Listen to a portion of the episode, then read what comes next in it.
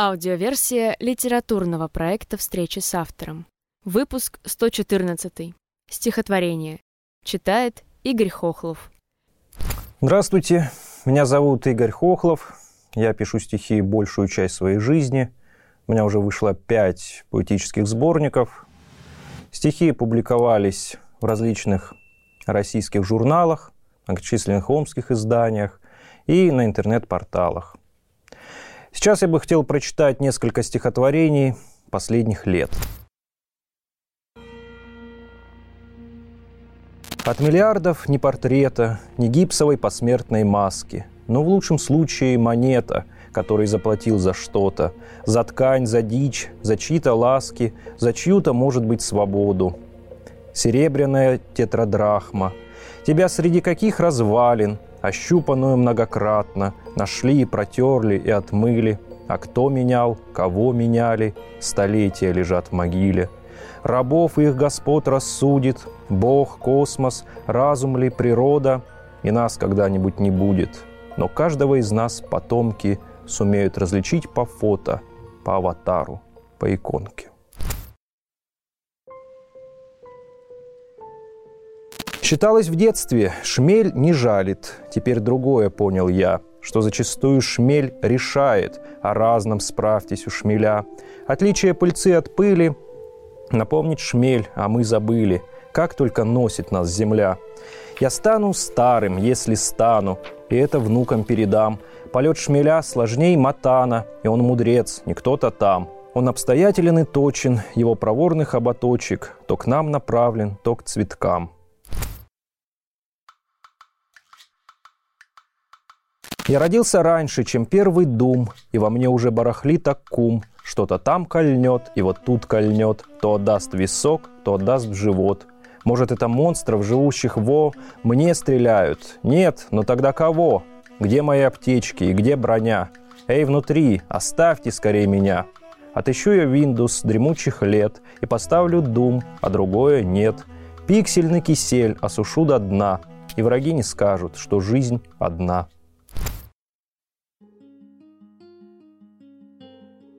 Был город вот этот связан когда-то давным-давно с известным удельным князем. Теперь там одно кино.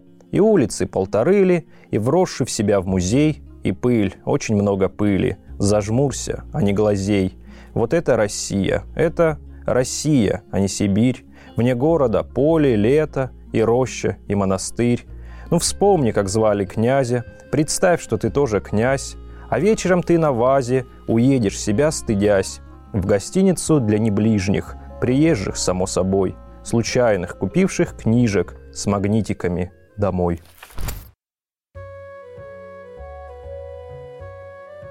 Я по стогу сена определю киноленту старую Балаяна. Вдруг я сам живу и стремлюсь к нулю. Вдруг я сам подвержен самообману. В стоге сена колка и хорошо. В стоге сена можно отгородиться от забот, сомнений, долгов, еще отлежаться и перезагрузиться.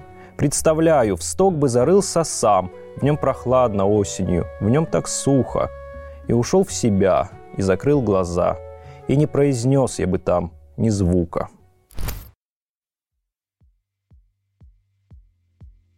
Главный анархист куда как лучше заурядного. О нем поют на одной десятой части суши, презирая всякий там уют. Хороши нетрезвые коморки. Хорошо, что остаются те дяденьки с бунташностью в подкорке, что кричат себе и пустоте. И поверишь, главным анархистом станет кто-то, видимо, из них, и уйдет в сиянии серебристом из коморки на своих двоих за портвейном в правильное место, где торгуют после десяти, на проспекте древнего партсъезда. Пожелай хорошего пути. Какое сейчас время в российской литературе? Я думаю, что сейчас э, время в российской литературе одновременно и сложное, и благодатное очень.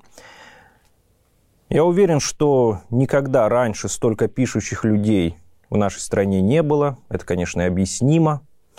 И поэтому очень трудно сказать, кто находится, скажем так, на Олимпе, в условном топе а кто лишь оттеняет тех, кто находится на том самом Олимпе. Потому что если посмотрите, огромная возможность опубликоваться практически у всех в интернете. Но, опять же, далеко не каждый интернет-ресурс – это показатель того, что на этого автора нужно обратить внимание, что публикация действительно достойная. Где почитать хорошую поэзию? Лучше посмотреть на интернет-ресурсы, где постоянно публикуется современная качественная поэзия. Например, это сайт Просодия, текстура, литература, форма слов и, конечно же, ресурс Magazines.rus.ru, где в электронном виде представлены а, ведущие литературные журналы, которые имеют большую историю, которые, многие из которых уже а, почти сто лет издаются. Это, например, «Знамя», «Октябрь», «Новый мир», «Звезда» и так далее. Конечно, большая часть литературных журналов сконцентрирована на Западе, скажем так. Но и в Сибири и на Дальнем Востоке тоже есть достойные журналы, которые я назову и которые э, хотелось бы порекомендовать. Это журнал «День и ночь» Красноярске, после 12 и из Кемерово, Дальний Восток, Хабаровск. Во всех этих журналах я публиковался. Шапку, что похоже на клобук, нацепили, повели в детсад. Эти шесть оледенелых букв через четверть века холодят.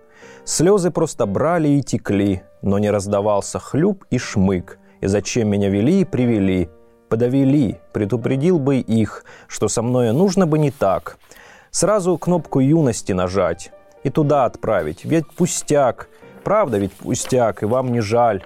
Экзистенциальные дела – так сказал бы Жак, а может Жан, но я молчал, и жизнь текла, и меня отдали малышам. Я играл за прото-человека первый раз в компьютерной игре. Прыгал человеком тем и бегал, жизни им оканчивал в дыре. Набредал на пауков в пещерах, находил случайный золотой. Это было в 90-х серых, в 90-х ярких было то. Все, о чем теперь я вспоминаю, все зарыто в 90-х Г. И сейчас почти я не играю, а шагаю от строки к строке. Человеком без приставки прото и дышу весь день одной ноздрёй. Скоро завтра, завтра на работу. Выдайте здоровье и настрой.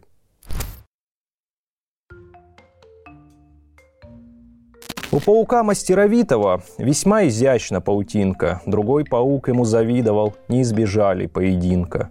В одну попались насекомые, к другой же даже не посмели притронуться, ничью законную участницы признали, ели.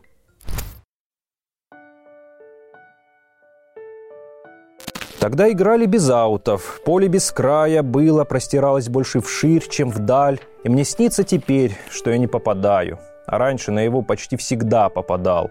Снится, что мяч в ногах, но ноги ватны. И не ударить не могу, не сделать точный пас. Но если перемещусь туда на 20 лет обратно, то сделаю все, что требуется на раз. И хватало дыхания на широкоформатное поле. Окончалось оно, второго наставал черед. А теперь настоящее, холодное и слепое, и тем более будущее не спасет. Не отправить мяч в девятку, не сорвать паутину, не выведен будет на удар Руслан или Максим. В худшем случае будет известно что, в лучшем – рутина. А тогда играли без аутов, лет и зим.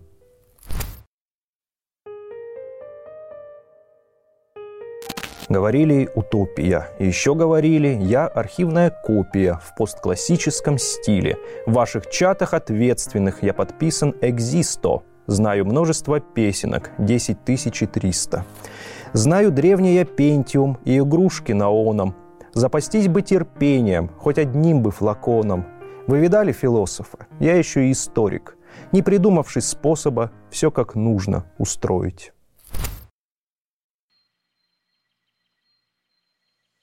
Здравствуйте, мы знакомы. Пчелы и муравьи. Улица не в три дома, множество сил любви – я здесь непостоянен, вы постоянны здесь. Жизни сдавать экзамен, смерти сбивая спесь. Все-таки все случится, все-таки все пройдет. Скобку поставь, ресницу и соберись в полет. Насекомые в вашем творчестве – это философская или бытовая категория? Это часть живого мира, и каждая, даже маленькая часть, каждый представитель живого мира одинаково дорог мирозданию, я думаю. Поэтому неудивительно, что они поселились и в моих стихах. Ну, может быть, я подсознательно себя с каким-нибудь трудолюбивым муравьем сравниваю или с трудолюбивой пчелой. Какие игры вы любите? У меня несколько любимых игр. Я с детства играю в футбол, настольный теннис. Ну и, в принципе, если говорить о компьютерных играх, то симулятор футбола, то, что меня сопровождало достаточно долгое время. FIFA. Одна из любимых игр. Ну и шахматы тоже.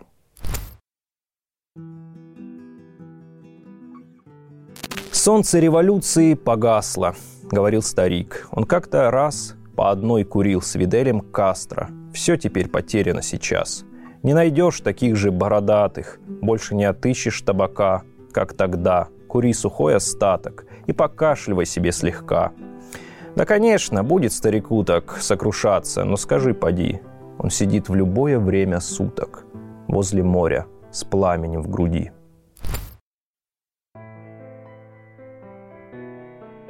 В начале века, когда появился видеоплеер, я купил кассету «Бриллиантовая рука». Пересмотрел ее раз 15 и проверил себя на знание фильма. Планка была высока. Я знал, сколько гостей за столом у шефа, когда он отмечал приобретение москвича, а сейчас не помню. А тогда это все душевно так было, и я иногда смотрю из-за плеча на детство прошедшее, на подростковые годы, когда покупал треугольнички сыра по одному, было немало какой-то особой свободы. А во что она трансформировалась потом, не пойму.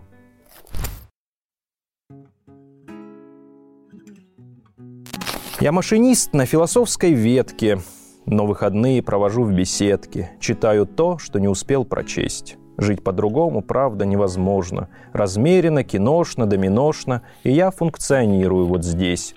Вхожу в начало трудовой недели, в 4.50 я в подземелье, и грохочу, и набираю ход. И мне так хорошо и одиноко. Вот станция маячит Джона Локка.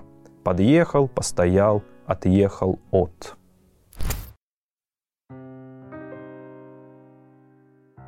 Древний грек, остановившийся в Крыму по торговым делам, отвлекся от дел, сказав, «Тот, кто любит, не спрашивает, почему». Повторил еще раз, но не понял, что прав.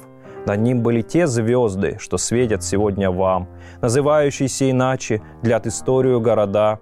И сладко и страшно поверить людским словам, шепчет берегу и камням на соленом наречии вода.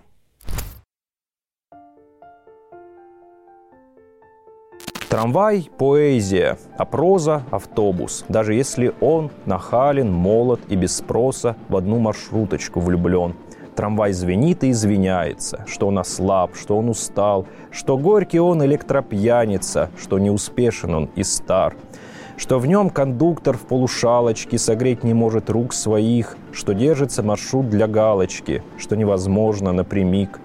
Но это все одна поэзия, а вам успешных подавай, а вы красивой прозой грезили, а вот вам старенький трамвай. Три ваших любимых книги – я хотел бы а, выделить книги «Дар Набокова», «Трепанация черепа» Гандлевского и стихотворный сборник собрания сочинений Дениса Новикова «Река облака». Есть ли шансы занять свое место в русской поэзии? Мне кажется, только время определит, кто на каком месте сейчас находится в поэзии.